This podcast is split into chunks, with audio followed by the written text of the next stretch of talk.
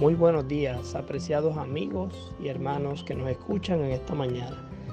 Que el Señor te bendiga grandemente. El devocional de hoy se titula Cristo reflejado en la figura de Abraham. Y el versículo base lo encontramos en Hebreos capítulo 11, versículos 8 al 10, donde nos dice, por la fe Abraham, siendo llamado, obedeció para salir al lugar que había de recibir como herencia y salió sin saber a dónde iba.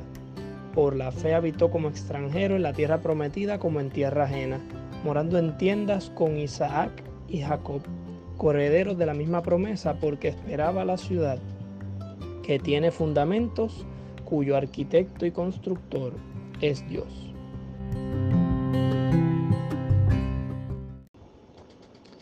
Los planes de Dios son extraordinarios a medida que seguimos recorriendo las páginas sagradas, encontramos la misericordia de Dios y su deseo de que el mundo supiera esta gran verdad. Para eso, Cristo se dio la tarea de levantar un pueblo para que comunicara esta gran verdad de la misericordia de Dios. Y lo hizo comenzando con un gentil llamado Abraham, hijo de Taré, adorador de dioses falsos. Al examinar la vida de este personaje, comprenderemos el poder de la fe y cómo es ella la que obra la justicia para la, para la gloria de Dios. Entonces comencemos a ver primero el significado de su nombre. Abraham, Abraham, porque será el nombre primero, después que se le cambia, significa Padre excelso. Cuando él vence aquella gran prueba, se le cambia el nombre a Abraham, que significa Padre de multitudes. Así que vamos a ver primero este, que es cuando comienza a aparecer, en escena. Abraham, Padre excelso. Eso nos recuerda bien la, la figura de Cristo, cuando la Biblia dijo en Isaías que su nombre sería llamado Padre eterno. O sea, la misma labor que vemos en la vida de Abraham, la podemos ver en la vida de Cristo. Ahora, es interesante cómo ocurre el llamado de Abraham. Primero, en Génesis 12, versículos 2 al 3, encontramos que Dios lanza la promesa. O sea, Dios le dice, vete de tu tierra, de tu parentela, de la tierra de tu parentela, a la tierra que yo te mostraré. Y haré de ti allí una gran nación y te bendeciré y multiplicaré tu descendencia. O sea, Dios lanza la promesa. O sea, Dios es quien se le acerca a Abraham. No es al revés, no es el hombre quien busca a Dios, es Dios quien se acerca al hombre. Segundo, en Génesis 12, versículo 4, vamos a ver que Abraham cree lo que Dios le dijo y sale. Y sale con su sobrino Lot. ¿Qué ocurre? Cuando, cuando Abraham, Abraham tomó la decisión, nos ponemos a pensar, Abraham era una persona que estaba bien económicamente, estaba en la tierra de su familia. Eso ahora no lo vemos importante, pero en el pasado eso era significativo, porque cuando el papá moría, la herencia se le dejaba al hijo. Entonces obviamente Tare tenía pues riquezas, tenía eh, posesiones, etc. Y por lo tanto salir de esa tierra equivalía principalmente también a abandonar eso, porque mientras no muriera el padre, pues no había heredero. Así que Dios pidió algo que suena fácil cuando lo leemos, pero realmente tuvo sus, tuvo sus sacrificios. Sin embargo, Abraham o Abraham no obedeció. perdón, eh, no se desalentó, sino que obedeció la palabra. Él no dejó que estas circunstancias lo, lo desanimara. Tercer punto en el llamado es que cuando se, la Biblia notifica la edad, Abraham tenía 65 años. Y ya en el tiempo de Abraham, el periodo de vida era de 120, 130. Quiere decir que ya eh, Abraham estaba viejito. O sea, ya era un hombre de edad avanzada. Y, por eso que la Biblia dice de edad muy avanzada, pues obviamente por lo regular es más de 80 años. Entonces, eh, aquí vemos que también hay un principio, es que para Dios no hay edad a la hora de cumplir con el llamado. O sea, Dios no levantó en el caso de Abraham una nación él siendo joven. Él se lo pidió una edad adulta. Y en la Biblia no es casualidad porque no es la primera vez que ocurre. Cuando Dios llamó a Noé, Noé tenía probablemente unos 600 años. Noé duró 952. Entonces, si hacemos el cálculo, fue en el año 500 que nacieron sus hijos. Así que mayormente el llamado vino a ser casi a los 600 años de edad. Esto quiere decir que para Dios el tiempo no es una excusa para renunciar al llamado que Dios te hace. En el caso de Anran y Yocabet, cuando le, les tocó la misión de cuidar al niño, probablemente tenían ya 50, 55 años, eh, porque dice que Amran duró 130 y Moisés fue el libertador de Egipto a los 80. O sea, aquí de hecho, aquí vemos otro caso. En el caso de Moisés, a los 80 años fue que vino a, cumplir la misión importante. Eh, y por último, y no menos importante, hay dos personajes. Uno es Simeón, que era que no iba a morir hasta que viera al Redentor, y la profetisa Ana. O sea, que fueron hombres y mujeres de mayor edad que Dios los usó con grandes propósitos. Por esa razón es que el llamado de Abraham es importante porque quizás tú que me estás escuchando tengas más de 60 años y piensas que, pues, ya mismo me voy a jubilar del trabajo, no soy útil. No, mi hermano, usted se equivoca. Para Dios usted es valioso hasta el día en que usted muere. Porque Dios es Dios de vivos. Y mientras haya vida, Dios va a obrar. Y mientras más edad tienen, la Biblia demuestra que mientras más edad tienen, más Dios lo usa para influenciar en la juventud que tiene energía y tiene fuerza. Así que es importante eh, este llamado porque nos, representa esa realidad. Ahora, los que aceptan el llamado, como Abraham, eh, tendrán que sufrir eh, dificultades. Se encontrarán con varias de ellas. Cuando Abraham, sale de la tierra, de su parentela, se encuentra con los cananeos, precisamente por donde andaba, por el Negev. Y esta era una gente hostil, que en la vida nosotros nos vamos a topar también con lo mismo. Cuando aceptemos el llamado del Señor, mucha gente eh, nos causará muchas dificultades, muchas personas. Eh, también podremos experimentar lo que pasó a Abraham, que también hubo un tiempo de hambruna. O sea, eh. El hambre puede llegar, la escasez, eh, dificultades en términos físicos.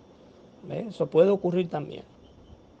Y eh, tercero, una otra dificultad que podemos confrontar, que también aparece en la vida de Abraham es en el capítulo 13 de Génesis el altercado que tuvo con su sobrino Lot, aunque no fue una pelea entre ellos, pero sí entre sus pastores, y esto, esto los llevó a dividirse por el bien de los dos como familia.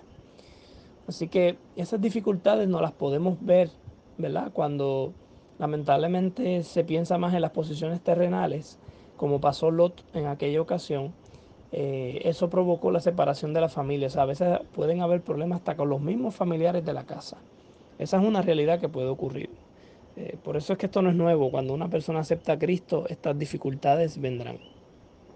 Pero eh, es interesante que cuando se avanza por fe como Abraham, se vencen obstáculos y se reciben bendiciones. Hay dos eventos significativos en la vida de Abraham que está en Génesis 14, versículo 16, cuando él libera a Lot de la cautividad que fue sometido por el rey Kedorlaomer. Eh, este evento es muy importante en la vida de Abraham porque Abraham era un pastor de ovejas y él se enfrentó a un rey que eh, puso cautivo por más de 14 años, por más de 12 años la ciudad de Sodoma y Gomorra. Por eso fue que capturan a Lot, porque precisamente fueron a capturar, a, eh, querían mantener esclavizados a Sodoma y Gomorra. Y precisamente los reyes de Sodoma y Gomorra no pudieron contra este rey. Eh, que fueron un rey que se unió a otros para despojar las riquezas de Sodoma y Gomorra. Y sin embargo, Abraham, que era un pastor, los vence. O sea, cómo la fe logra que, aparentemente el más insignificante, el don, Abraham, que era un señor ya mayor, eh, logró eh, vencer a este, a este rey. Y el segundo acontecimiento es que como él se apropia del botín, lo primero que sale es al encuentro con el sacerdote Melquisedec y le entrega los diezmos. Que una persona que obra por fe nunca deja de darle donativos al Señor. Eso es un evento bien importante que tampoco podemos olvidar. Y todas estas cosas que estamos examinando de la vida de Abraham son similitudes con Cristo. Miren qué comparaciones más tremendas. Así como Abraham salió de la tierra de su parentela, Cristo salió del cielo de su parentela para venir aquí a la tierra a habitar con los hombres. Segundo, Cristo experimentó hambruna como pasó Abraham. Tuvo 40 días y 40 noches, donde también experimentó la hambruna. Tercero, así como Abraham tuvo problemas con Lot, ¿verdad? Por disputas familiares, de la misma manera eh, Jesús con sus hermanos peleaba mucho con él. Fue una actitud similar. Cuarto, Cristo nos libera de la esclavitud de Satanás, así como Abraham liberó a de la esclavitud del rey Kedaulamer. Y por último, así como Abraham se presentó ante el sacerdote Melquisedec, el rey de Salem, a entregarle los diezmos, así Cristo también se presentó al cielo en ocasión de su victoria contra Satanás para presentar el diezmo de las primicias de los victoriosos sobre el pecado para Dios se acercó al rey del universo, al verdadero rey de Salem. Y allí él hizo esa gran contribución. Queridos, hay lecciones bien claras en esta historia que debemos aprender en esta mañana. Primero, debemos obedecer siempre primero a Dios antes que a los hombres. Inclusive, si nuestras familias cuestionan nuestra adoración fiel a Dios, también debe ser así. Nosotros no estamos obligados a mantenernos con familiares que estorban los planes de Dios. O sea, cuando, cuando hay tolerancia de religión, está bien. Pero cuando siempre están atacando la religión y están atacando a la persona, ya el asunto se salió de control y es mejor que, que uno sea parte de ellos para que no ocurran peores cosas. Segundo, la edad no es una excusa para cumplir los planes de Dios. O sea, para evadir los planes de Dios. La edad para Dios no representa nada. Es la fe lo que Dios necesita. Y la fe nos moverá a la justicia y a obrar como Abraham obró.